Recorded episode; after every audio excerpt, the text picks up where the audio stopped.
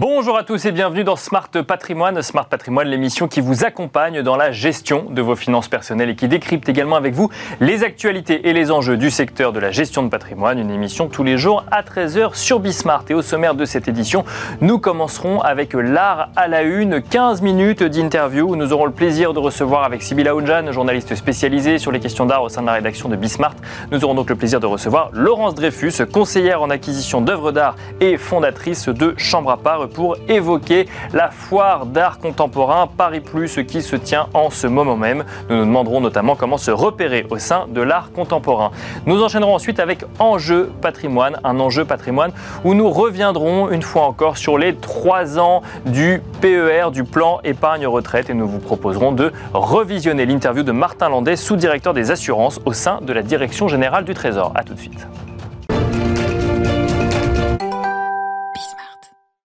Bienvenue dans l'art à la une, une émission euh, consacrée aujourd'hui à la foire Paris Plus. Nous allons nous demander ensemble comment se repérer dans l'art contemporain. Et pour euh, évoquer ce sujet, nous avons le plaisir évidemment d'être rejoints par la journaliste spécialisée sur les questions d'art au sein de la rédaction de Bismart, Sybille Aoudjan. Bonjour Sybille. Bonjour Nicolas.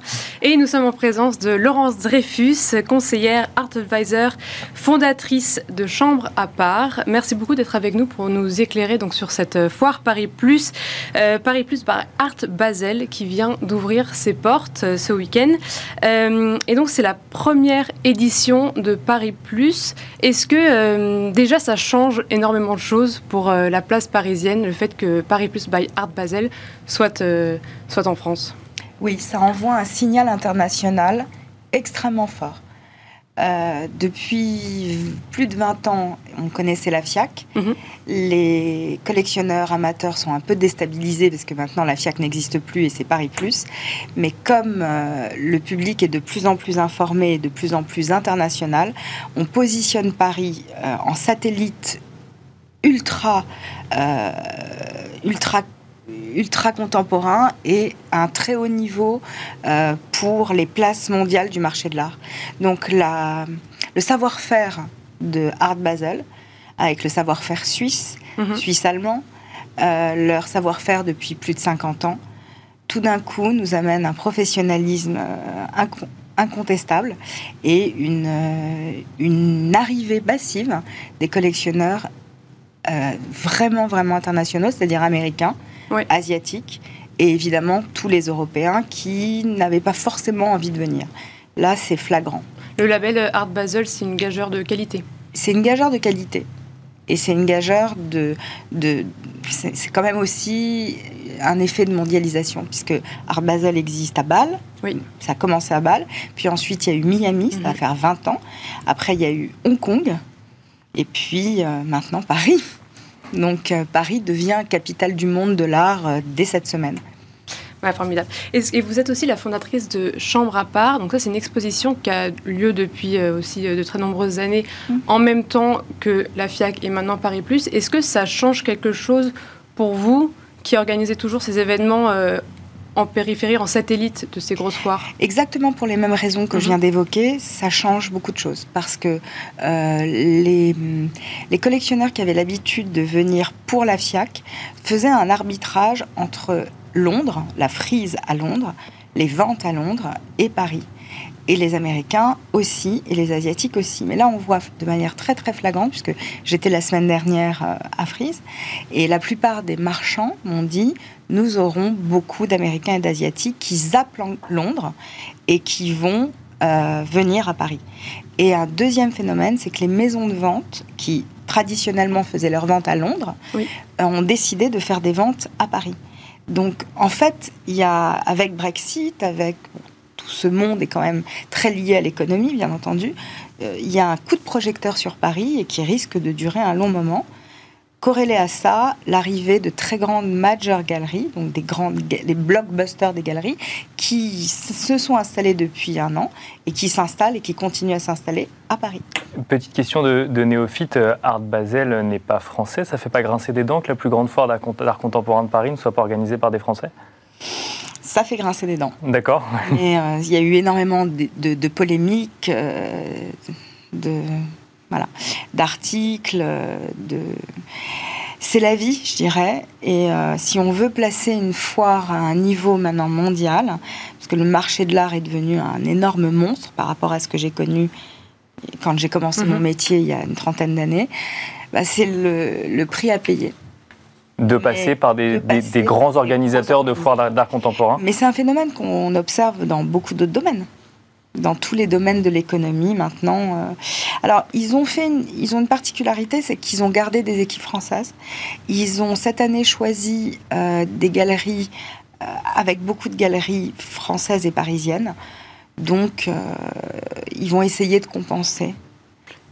Et justement, en termes de programmation de Paris Plus, est-ce que vous voyez une différence majeure? Pour l'instant, c'est trop tôt parce que euh, ça vient d'ouvrir. Euh, ce qu'on observe, c'est que la, la, montée en puissance se fera à l'ouverture du Grand Palais.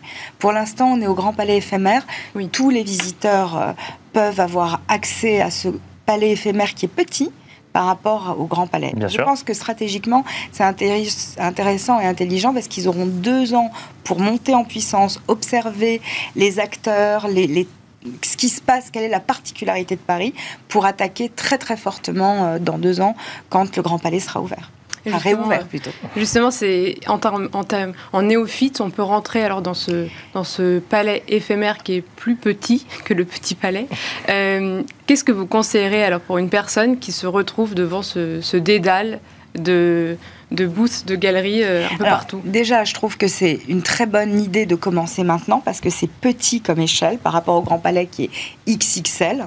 Donc c'est un bon point de, de commencer maintenant. Je conseillerais de regarder la toute première partie euh, de, Paris Plus où il y a les, grandes galeries majeures qui sont au début.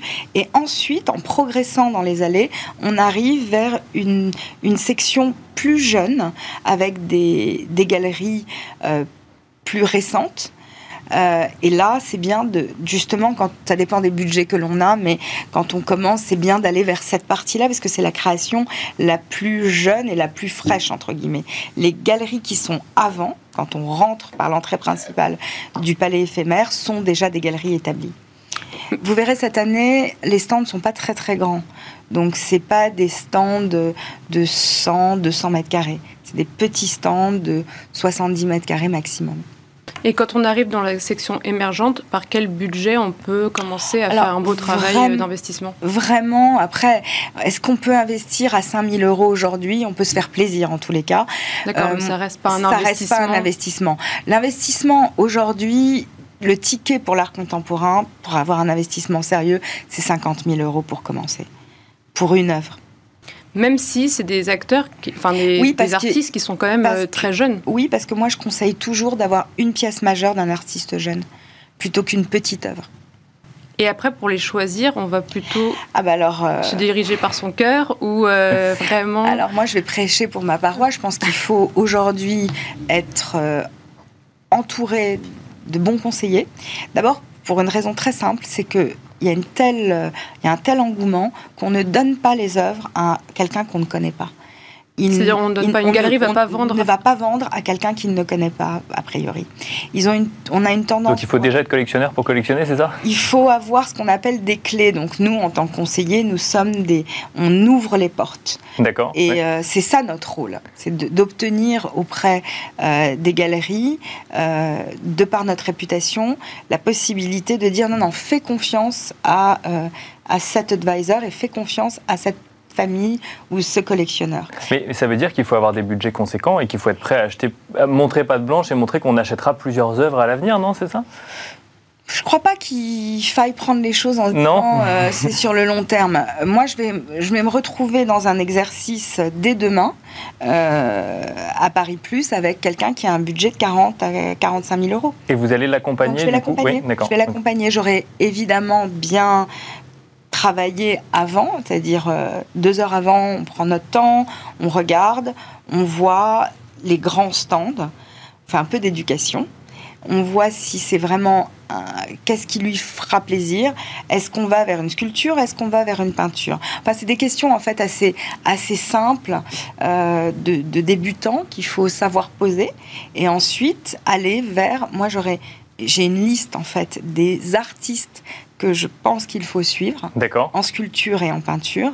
Et à partir de là, je fais en sorte que mes clients obtiennent les œuvres. Et alors, je, rebondis sur la, sur la question de Sibylle. Effectivement, je suis un néophyte complet du monde de l'art contemporain, mais j'aime ça. Et effectivement, j'ai un budget de 40 000 euros et je vous accompagne euh, demain euh, à Paris Plus. Est-ce qu'il faut que je me laisse porter par mes émotions, parce que va dégager une œuvre, ou au contraire par un conseil euh, d'experts avisés et d'experts sur le sujet Il y a toujours un arbitrage on peut trouver un compromis avec les deux. On peut trouver. Donc ça veut dire que euh, je ne vais pas faire acheter une œuvre très très conceptuelle à quelqu'un qui démarre, sauf si c'est vraiment ce que la personne veut. Parce que c'est son état d'esprit, parce qu'elle elle est plus intellectuelle que quelqu'un qui veut avoir euh, un, beau tableau dans son salon. Euh, donc, on arrive toujours à dialoguer. Mais ce que je fais toujours, c'est que je prépare et je, prépare déjà. Et ensuite, je, propose en disant voilà, as, pour ça, tu auras ça. La carrière de l'artiste est dans telle galerie, dans tel grand pays, à New York, à Paris, etc. etc. Je balise et à partir de là, c'est la personne qui a le porte-monnaie qui décide. Bien sûr. Mais je suis dans mon rôle de conseil de dire attention, si tu prends ça, ça va aller nulle part parce que c'est pas assez encadré. Il faut savoir que la création contemporaine, c'est devenu très très professionnel. C'est plus comme avant où on va sortir de, de nulle part un artiste euh, inconnu. C'est fini. Ça coûte cher d'exposer à Paris Plus. Les, les exposants euh, ont des frais quand ça, des galeries viennent de New York, d'Asie. elles ont euh, une rentabilité, donc elles vont montrer des artistes qu'elles vont suivre. Il faut savoir que c'est un métier euh, très particulier parce que c'est un sacerdoce. Les galeries euh, accompagnent les artistes le plus longtemps possible. Est-ce que vous avez déjà décelé des petites tendances euh, auprès des artistes émergents? Non. Je préfère pas les donner parce que il y a, des vagues de, il y a des modes sur les artistes noirs américains. Il y a eu des vagues sur le figuratif, il y a eu pendant de nombreuses années beaucoup de choses sur l'abstraction. Euh, aujourd'hui, on est beaucoup dans du post-post-post, c'est-à-dire du post quelque chose. D'accord, oui. Et euh, c'est pas toujours bon. Moi, j'essaye. C'est-à-dire qu'on a du mal à inventer quelque chose de nouveau Exactement. Donc, moi, l'exercice visuel que je fais et intellectuel en permanence, c'est qu'est-ce que l'artiste apporte de nouveau? En peinture, c'est très compliqué en, sculpture, ça l'est. Mais on y arrive. Mais alors, on y arrive. une, question avant de revenir peut-être sur des, questions plus expertes, mais non, mais c'est d'autant plus c'est qu'il y a quand même un sujet aujourd'hui qui est tout le temps dans la société, c'est la transition énergétique, la transition écologique. Ça, c'est pas un sujet, c'est pas une tendance dans le monde de l'art aujourd'hui en 2022. si, quand même. Il y en a aussi. Depuis moi, de plus de 15 ans, je suis quelques artistes qui sont très concernés, bon, qui, ont, qui se sont interrogés sur ces questions il y a déjà 20 ans. Un artiste argentin qui s'appelle Thomas Saraceno, que vous avez d'ailleurs pu voir dans mon exposition Chambre part, ou un autre artiste, Olafur Eliasson, ou Bianca Blondi, qui est une très très bonne artiste.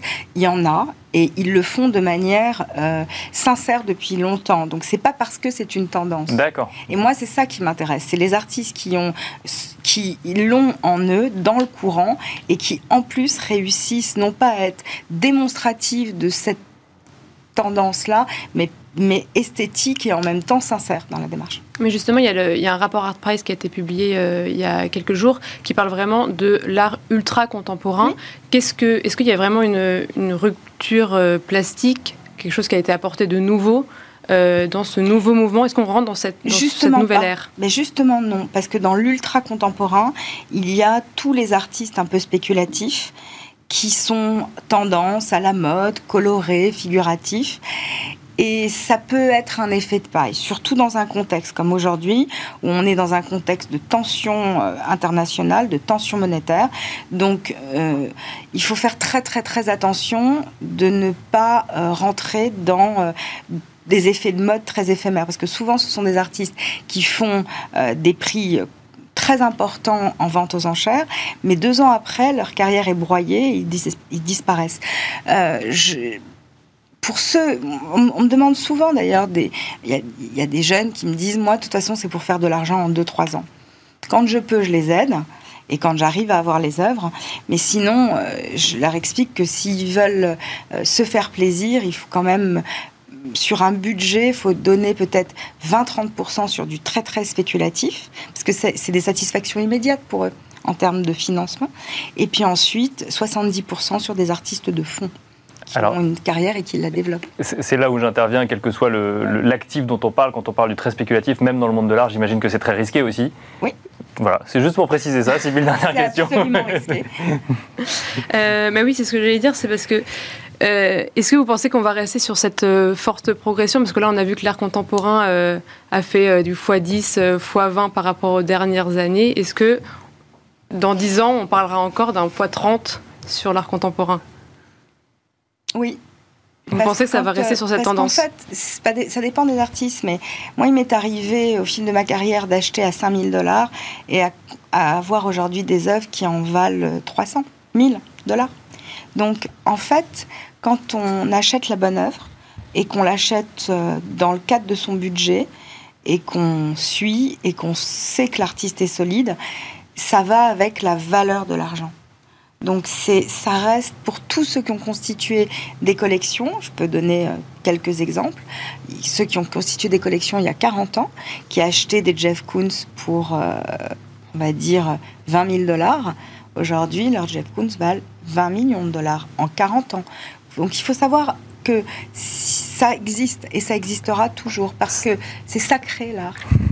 On, finira là-dessus. Effectivement, l'exemple de Jeff Koons ne vaut pas forcément pour tous les artistes, mais effectivement, c'est le cas pour Jeff Koons. Merci beaucoup, Laurence Dreyfus, conseillère en acquisition d'œuvres d'art et fondatrice de Chambre à part. Merci d'être venue sur le plateau de Smart Patrimoine. Merci également Sybille Aoudjan, journaliste spécialisée sur les questions d'art au sein de la rédaction de Bismart. Et on se retrouve tout de suite dans Enjeu Patrimoine.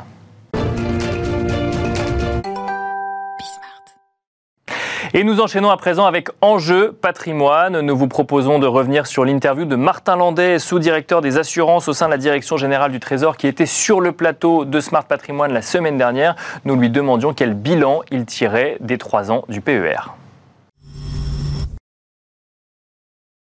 Trois ans après euh, la loi Pacte, euh, ce qu'on constate, c'est euh, un succès pour, pour le PER, un succès qui est un succès collectif, puisqu'au 30 juin 2022, on a 6 millions de bénéficiaires de ces nouveaux PER. D'accord. Et comme vous le rappeliez, c'est beaucoup plus que l'objectif initial qui avait été fixé pour fin 2022 à, à 3 millions de bénéficiaires.